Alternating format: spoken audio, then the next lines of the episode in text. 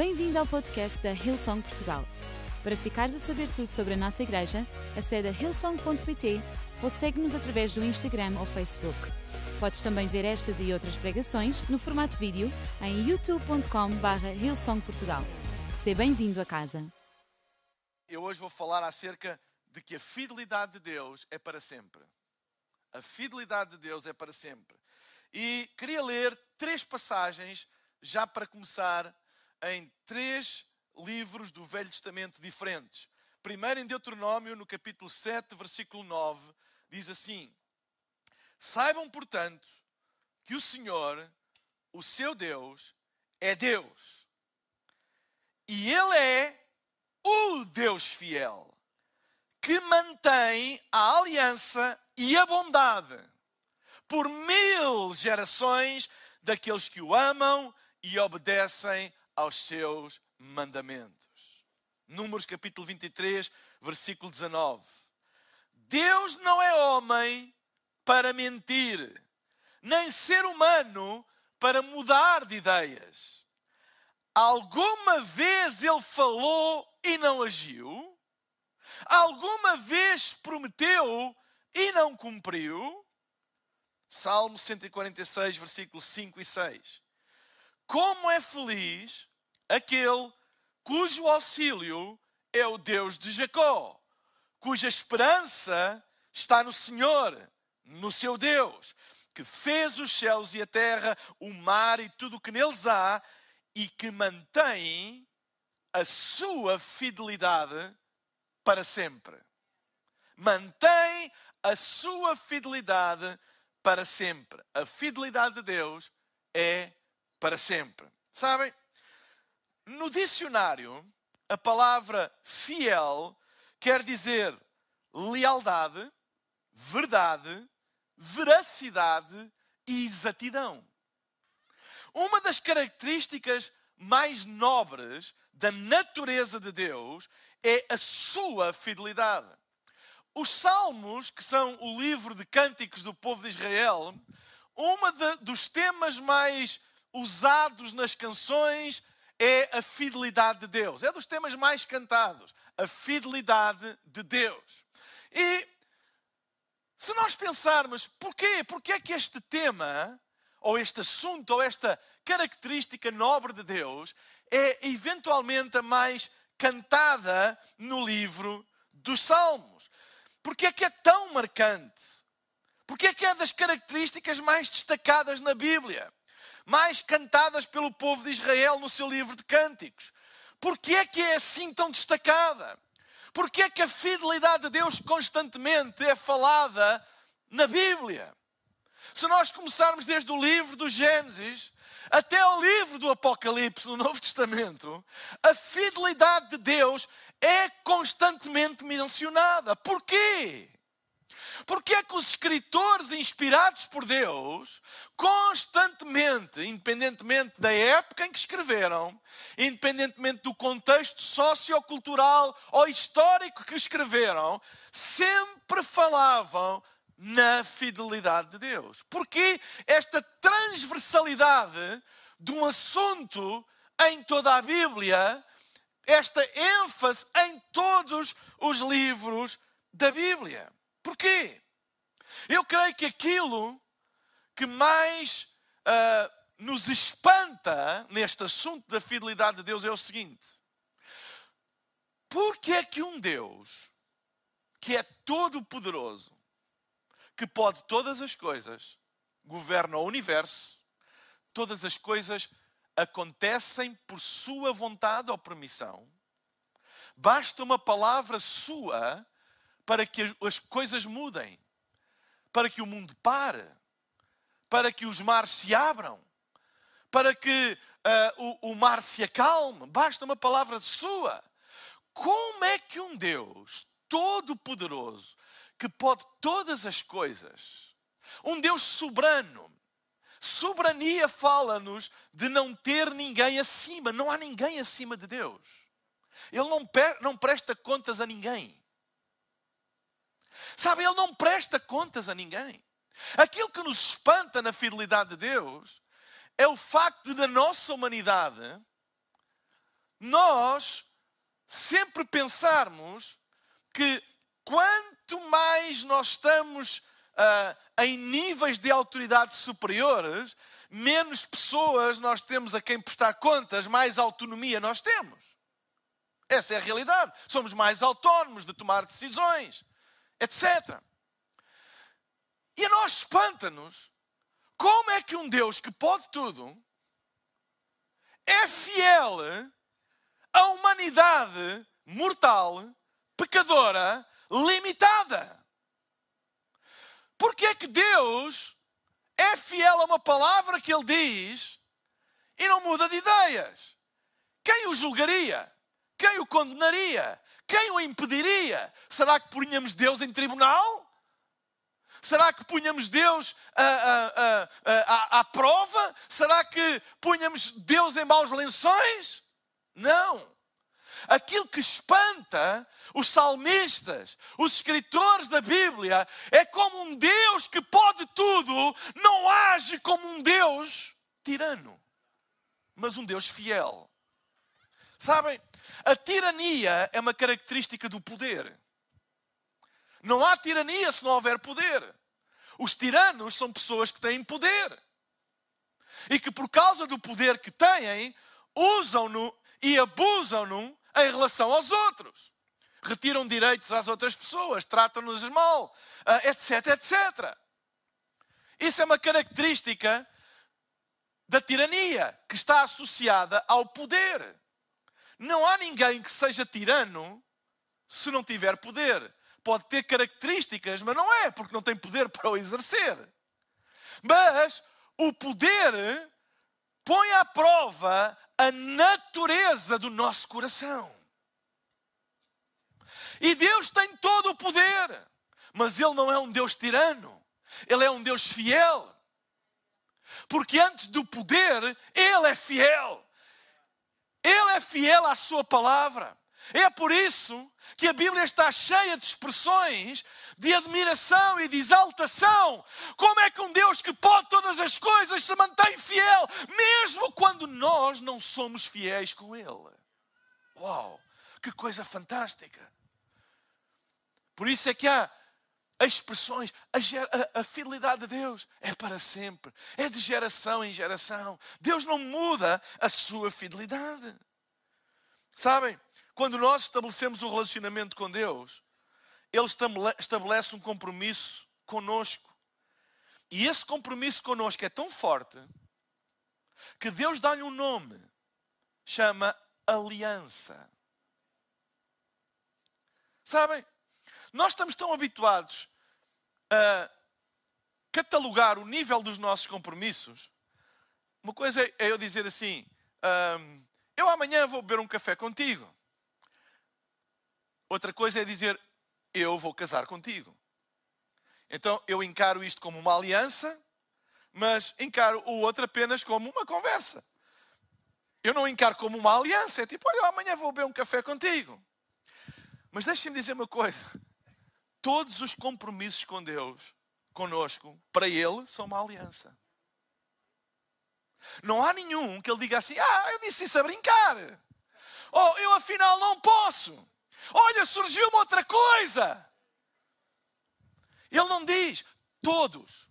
Todos os compromissos com Deus para conosco são uma aliança. São uma aliança mais eterna. Quando Deus diz alguma coisa a nosso respeito, é para a eternidade.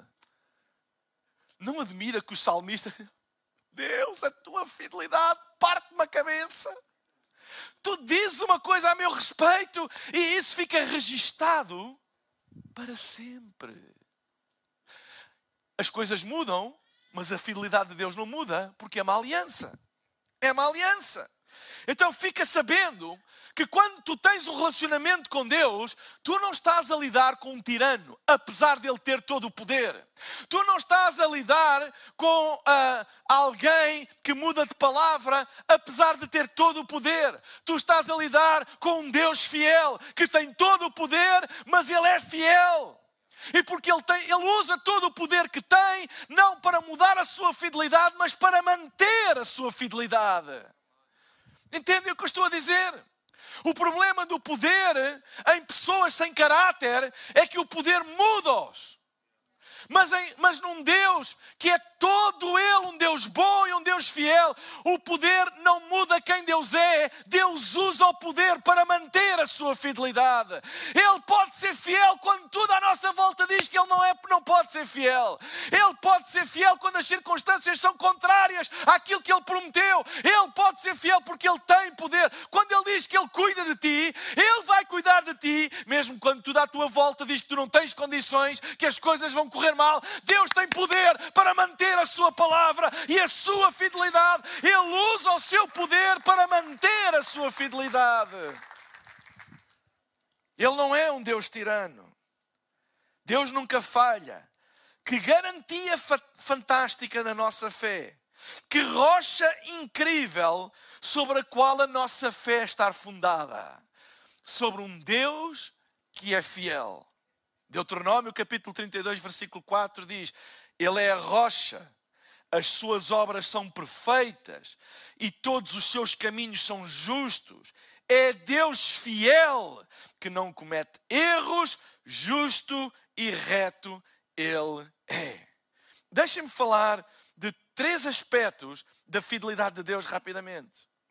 Deus é fiel, Ele mantém a sua aliança e bondade para sempre diz o versículo 9 do capítulo 7 de Deuteronômio. Ele é o Deus fiel que mantém a aliança e a bondade por mil gerações daqueles que o amam e obedecem aos seus mandamentos. Como eu disse, as alianças são compromissos de Deus para sempre. As circunstâncias da vida mudam ao longo do tempo.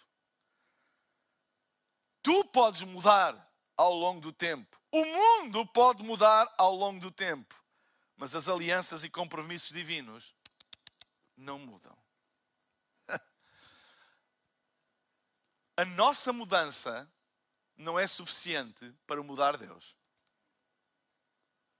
A nossa infidelidade não é suficiente para mudar Deus. A nossa desobediência não é suficiente para mudar Deus. Apenas recebemos as consequências dos nossos próprios atos. Não é castigo de Deus, é consequência dos nossos atos. Deus mantém-se fiel à sua aliança. Por isso é que quando nós voltamos para Ele, Ele nos recebe. Porque Ele mantém fiel a sua aliança. Nós vivemos numa sociedade em que regularmente existem cláusulas, está aqui algum advogado sabe, existem cláusulas que permitem cancelar o compromisso. Eu tenho um compromisso com alguém, seja ele comercial, seja o que for, e posso pôr uma cláusula: se não me pagar, eu não é? Trago de volta o que é meu. Se isto assim, ou seja, existem cláusulas que anulam o compromisso. Esta é a aliança entre homens. Nas de Deus, não há. Não há. Tu podes sair do compromisso, podes. Mas se voltar, Deus não diz assim: bem, tu já saíste uma vez, eu vou, mas é pôr aqui um compromisso. Não é assim que a gente diz gato, gato escaldado de água quente, tem medo. Não é quando alguém é enganado num negócio para a próxima, ei, ei, ei, ei, ei, eu vou, mas é pôr aqui uma cláusula para me proteger. E eu não estou contra isso, atenção, certíssimo. Mas com Deus não vale a pena. Porque Deus recebe de braços abertos e mantém o seu compromisso. Mantém a sua fidelidade. Mantém a sua aliança. Mas como nós vivemos numa sociedade em que temos que ter cláusulas de salvaguarda, porque os nossos compromissos não são alianças eternas, nós pensamos que com Deus é a mesma coisa, mas não é. Não é a mesma coisa. Quando Deus diz que cuida de ti, Ele cuida de ti sempre. Quando Deus diz que é contigo, Ele é contigo sempre. Mesmo quando não parece, Ele é contigo sempre. Não há nenhuma cláusula que diz, bem, Ele é contigo, mas se, não há mais se, nem não menos se. Ele é, ponto final. Eu até posso cometer muitos erros, eu até posso virar as costas a Deus, que Deus não vai mudar o meu compromisso comigo. Eu mudo com ele, eu afasto-me dele, eu recebo as consequências dos meus atos, mas no dia em que eu me volto para ele, não há nada que mude na sua relação comigo. Vocês sabem que uma das coisas que afeta a relação é a confiança. E quando alguém é traído ou quando alguém é magoado, etc., e quando há uma restauração, a confiança demora mais tempo a construir, porque foi afetada. Eu dou graças a Deus que com Deus não é assim. Com Deus, a partir do momento em que tu voltas para Ele, Ele não tem que restaurar confiança nenhuma em ti. Porque Ele é fiel aos seus compromissos. Ele é um Deus fiel. Amém? Então, é por isso que é importante nós sermos batizados. Porque o batismo é um sinal exterior da nossa aliança com Deus. O batismo não é uma, apenas uma liturgia, um símbolo litúrgico cristão. O batismo é uma aliança. O batismo é eu dizer, Deus, eu quero ser fiel a ti. Deus não precisa do batismo para dizer que é fiel a nós, mas o batismo é a nossa declaração a Deus, dizer, eu quero ser fiel a ti. Eu quero ser fiel à tua aliança. É por isso que todos devem ser batizados. O batismo não é um prémio de bom comportamento. O batismo não é uh, uma, uma benesse para quem tem uma vida santa. O batismo é uma declaração de aliança com Deus. Eu quero seguir e servir a Deus. Deus não vai mudar os, teus, os seus compromissos contigo. Nunca deixes que essa ideia errada de que Deus se esqueceu de ti, de que Deus te virou costas, ganhe raiz, porque isso é uma mentira. Deus não se esquece dos seus compromissos e das suas alianças. Talvez pessoas que estão a passar momentos difíceis agora na vida, momentos de escuridão na vida, a passarem pelo vale, não é? Pelos vales da vida. Nunca deixes que na tua mente cresça a ideia que Deus se esqueceu de ti ou que Deus te abandonou, porque Deus é um Deus fiel. Ele é o Deus da montanha e Ele é o Deus do vale. Ele é fiel em qualquer lado, em qualquer circunstância. Lembra-te disso. Segundo aspecto da fidelidade de Deus: Deus é fiel. Ele é completamente coerente entre o que fala e o que faz, entre o que promete e o que cumpre. Sabem? A fidelidade não se vê pelo que se fala, vê-se pela coerência entre o que se fala e o que se faz. A fidelidade não se vê pelo que se promete, vê-se pela coerência entre o que se promete e o que se cumpre. E há pessoas que não são fiéis ao que falam, não porque não queiram, mas porque não podem. Há uma questão de limitação. Por exemplo, se eu disser, Daniel, amanhã vamos almoçar juntos eu tenho toda a intenção de ir, mas imaginem que o meu carro avaria e eu não consigo chegar lá.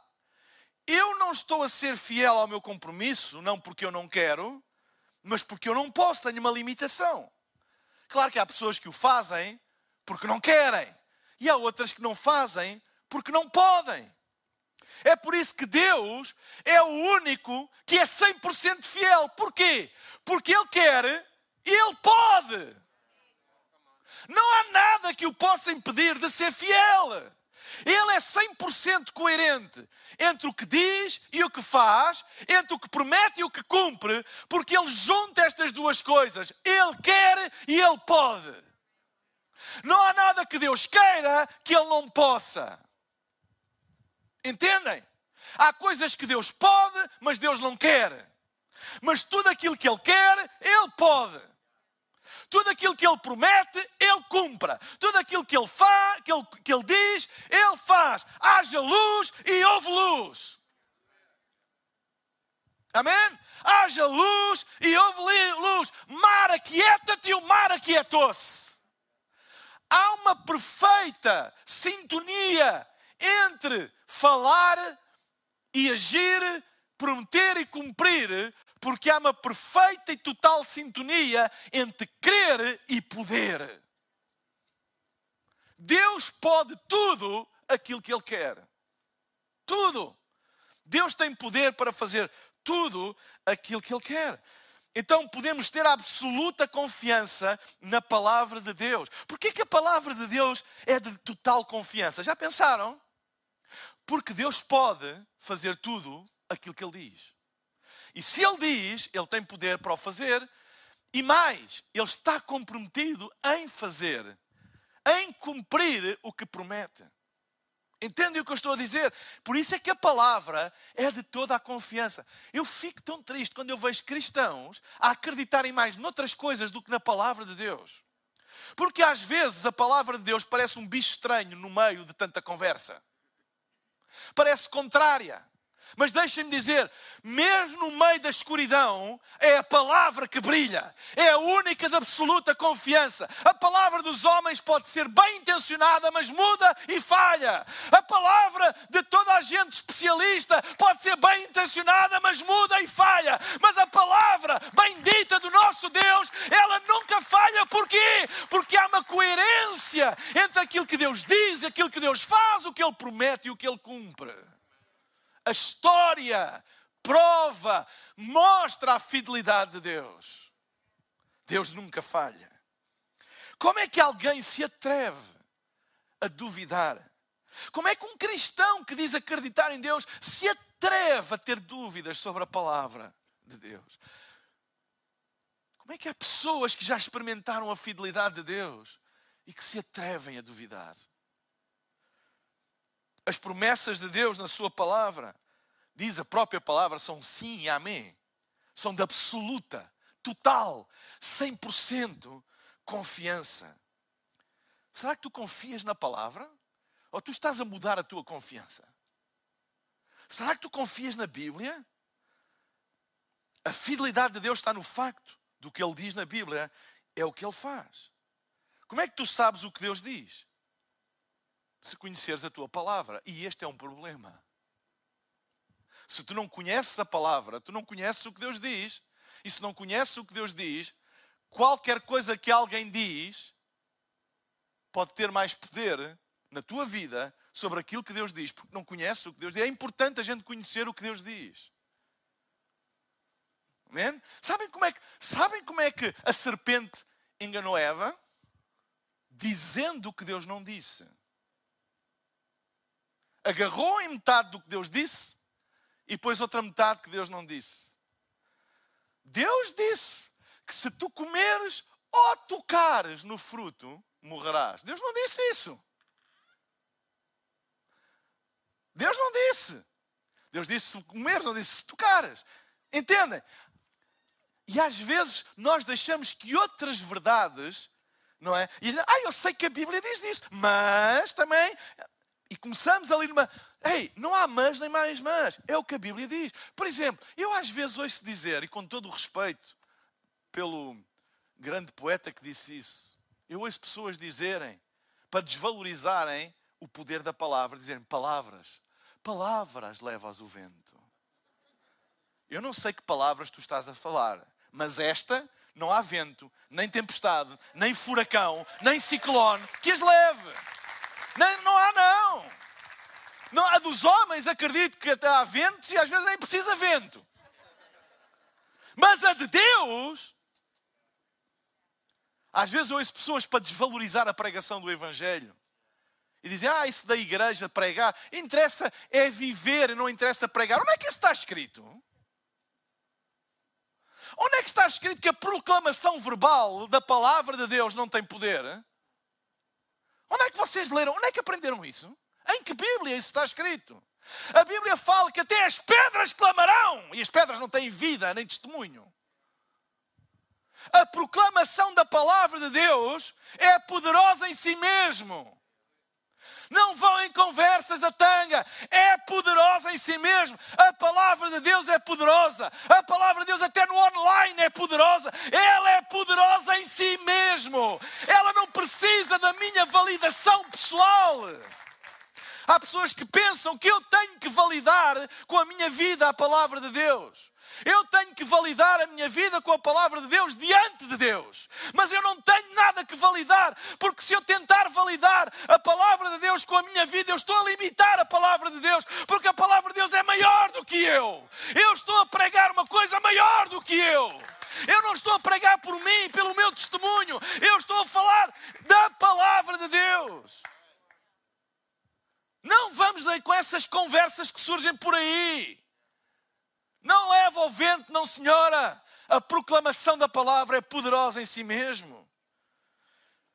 Ai, tu não precisas de ir à igreja para teres uma relação saudável com Deus e viver um cristianismo verdadeiro. Onde é que vocês leram isso? Em que Bíblia isso está escrito? Onde é que vem essa conversa de que eu sou a igreja? Eu não sou a igreja e tu não és a igreja. Nós somos a igreja. Não há igreja no singular, só há no plural. Onde estiverem dois ou três. Não diz um ou dois. Dois ou três. E não é inocente. É porque se fosse um ou dois, podia ser individual, singular ou coletivo. E não é por acaso que o texto não usa um, só usa dois. Porque está a dizer, não importa o tamanho, mas tem que ser plural. Pode ser dois, pode ser três, dois mil, três mil, duzentos mil, trezentos mil, mas tem que ser plural. Não há fé, não há cristianismo na individualidade. É na comunidade. É no estarmos juntos. Em Atos 17, o apóstolo Paulo chega a uma cidade chamada Bereia. E diz assim no versículo 11: Naquela noite os crentes enviaram Paulo e Silas à pressa para Bereia. Quando lá chegaram, foram à sinagoga. O povo de Bereia tinha um espírito mais aberto do que o de Salónica, ouvindo de boa mente a mensagem, examinando dia após dia as Escrituras para ver se o que Paulo e Silas diziam era exato. O resultado foi que muitos creram, incluindo várias senhoras gregas muito respeitadas e também não poucos homens. Porquê é que eu estou a usar esta passagem? Porque os crentes de Bereia não eram totós. Paulo e Silas foram lá, pregavam e eles agarraram na Bíblia para verificar se aquilo que eles estavam a dizer estava na Bíblia. Hoje há pessoas que vão verificar se aquilo que estão a dizer está noutros lados quaisquer. Ah, se é de acordo com isto, se é de acordo com aquilo. Parece que há mais preocupações em ser de acordo com certas coisas do que ser de acordo com a Bíblia. É a primeira preocupação nossa, deve ser: mas isso tem fundamento na Bíblia? Isso que estão a dizer é bíblico? Pode ser popular, pode ser trendy, pode ser uma nova moda Pode ser a mentalidade dominante, mas a pergunta é bíblico? Está na Bíblia ou não? Não está na Bíblia, não faz parte da minha fé. E nós hoje vivemos tempos em que há muitas vozes, tantas vozes que há para aí. Vocês já viram a dizer uma coisa e o seu contrário, às vezes a mesma pessoa. Uns dizem que é para a esquerda, outros que é para a direita, outros dizem que é para cima, outros dizem que é para baixo, outros dizem que é branco, outros dizem que é preto, outros dizem, outros dizem que não há branco nem há preto, que é tudo cinzento. Toda a gente diz, toda a gente fala, toda a gente tem boa opinião, toda a gente acha, etc, etc. Eu pergunto, aonde é que tu tens os teus ouvidos a ouvir? Mas a ouvir o quê? A ouvir palavras de homens que hoje dizem uma coisa e amanhã dizem outra? Muitas vezes sem maldade porque é o conhecimento que têm, é o que sabem. Às vezes, conselhos de pessoas que nos dão, por causa da experiência deles, não tem maldade nenhuma. E não tem mal nenhum ouvir e ouvir conselhos. Mas a minha pergunta é: tu ouves aquilo que a palavra de Deus diz? Porque aquilo que a palavra de Deus diz é para sempre, não vai mudar nunca. Nunca. Os séculos mudam, mas a palavra não muda. As culturas mudam, mas a palavra não muda. Os países mudam, mas a palavra não muda. Todas as coisas mudam, mas a palavra não muda para terminar, Deus é fiel, a sua fidelidade mantém-se até ao fim.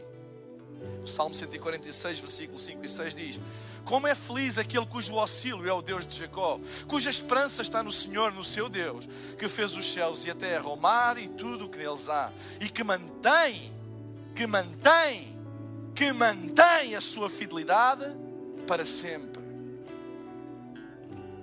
Às vezes parece que Deus tarda cumprir a sua parte. Tendemos a desistir quando as coisas tardam. Eu já preguei aqui que as contas com Deus fazem-se no fim. Porque o que é tardar, Deus não tem tardar. Deus não está sujeito ao tempo como nós estamos. Existem duas palavras no grego que são traduzidas por tempo no Novo Testamento, em português. Um deles é a palavra cronos, de onde vem a palavra cronómetro, que é o tempo matemático, segundos, minutos. E outra é a palavra kairos, que é o tempo de Deus na eternidade. A eternidade muda o jogo do tempo. A eternidade muda o jogo do tempo. Por isso a Bíblia tem expressões, expressões que são manifestações do kairos de Deus, que confundem o cronos. Quando Deus diz que para Deus não há passado, presente nem futuro, que Deus vive no futuro. Quando a Bíblia indica uh, Deus é o mesmo ontem, hoje e eternamente, Ele não tem princípio, Ele não tem fim. A eternidade não cabe no Cronos. Todas as coisas têm que ter um princípio e todas as coisas têm que ter um fim. Mas Deus não tem. Deus não tem um princípio e Deus não tem um fim. Kairos, o tempo de Deus, é o tempo de Deus. E o tempo de Deus é sempre no Kairos agora, mas no Cronos o agora é outra coisa. o agora é agora mesmo às 10 horas e 30 minutos, agora mesmo às 11 horas, não é? É o crono, mas o Kairos não é assim. A Bíblia diz que para Deus um dia são como mil anos e mil anos como um dia. A eternidade é uma coisa misteriosa, mas não se rege pelas mesmas regras que nós. Eu estava a ouvir o testemunho de um pastor muito conhecido na América, chamado Robert Morris. Alguns de vocês, calhar, já leram alguns livros dele, como The Blessed Life, etc. E ele teve uma experiência de, de estar perto da morte.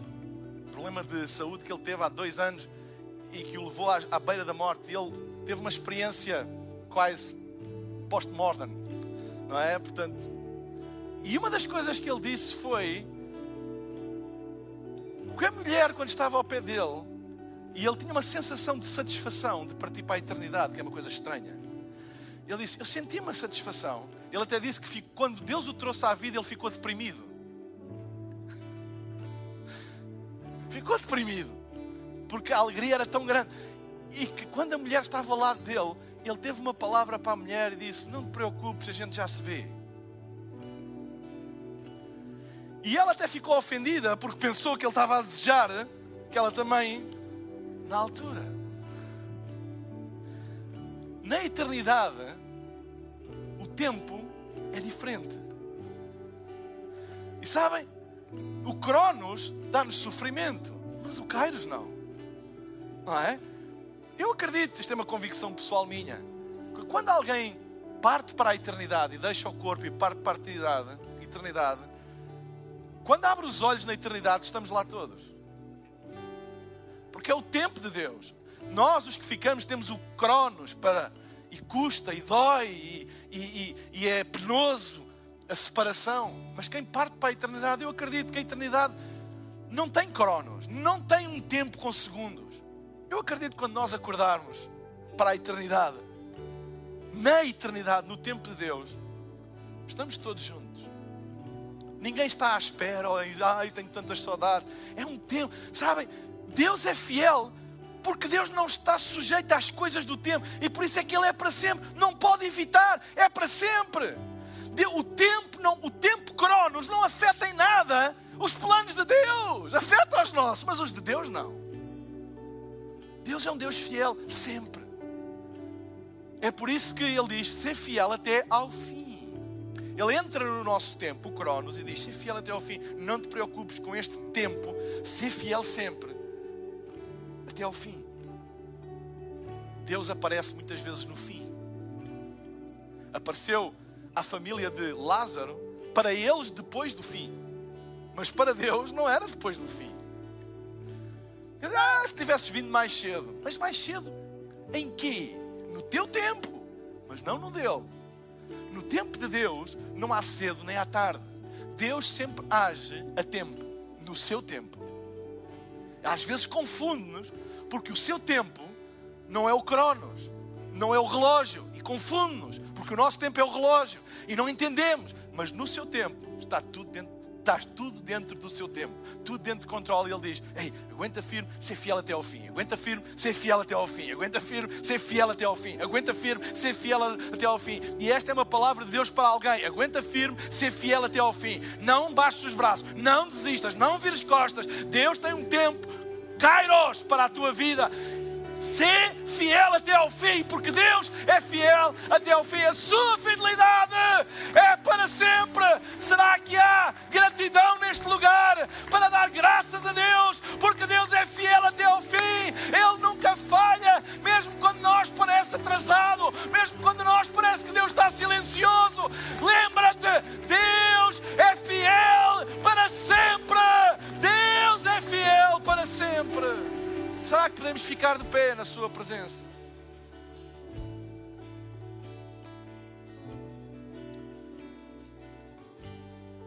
Enquanto todos temos os nossos olhos fechados.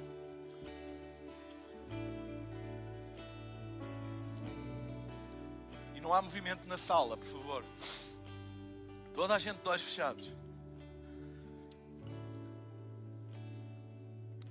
Medita naquilo que tu ouviste hoje e toma uma decisão hoje. Toma uma decisão de confiares em Deus. Toma uma decisão de pôr a tua confiança em Deus. Toma uma decisão de entregares a tua vida a Jesus. E dizeres: Eu vou confiar em Deus. Se tu nunca tomaste a decisão teres um relacionamento pessoal com Deus, esta é a altura de tu o fazeres. Se tu estás longe e afastado de Deus, hoje é a altura de tu te reconciliares com Ele e voltares para os braços do. E eu queria fazer um apelo a estas pessoas que hoje querem estabelecer um relacionamento com Deus ou hoje querem reconciliar-se com Deus. Eu gostaria de fazer uma oração a Deus por vocês. Eu daqui a pouco vou pedir a todas as pessoas que querem tomar esta decisão de levantarem o seu braço no lugar onde estão, para eu ver, e eu irei fazer uma oração aqui do palco. E todas as pessoas irão repetir em voz baixa esta oração no lugar onde estão. Porque a Bíblia diz que se no teu coração tu creres e com a tua boca confessares, tu serás salvo. Eu sei que é simples, mas deixem-me dizer uma coisa: Deus não falha. Deus não falha. Amém? Deus não falha. Ele é de confiança. Tu podes confiar nele tu podes confiar na Sua palavra. Não há nada mais seguro na vida do que a palavra de Deus. O lugar de maior segurança é na confiança da palavra de Deus. O resto é conversa. O resto é falível. O resto é caminhares para a desilusão.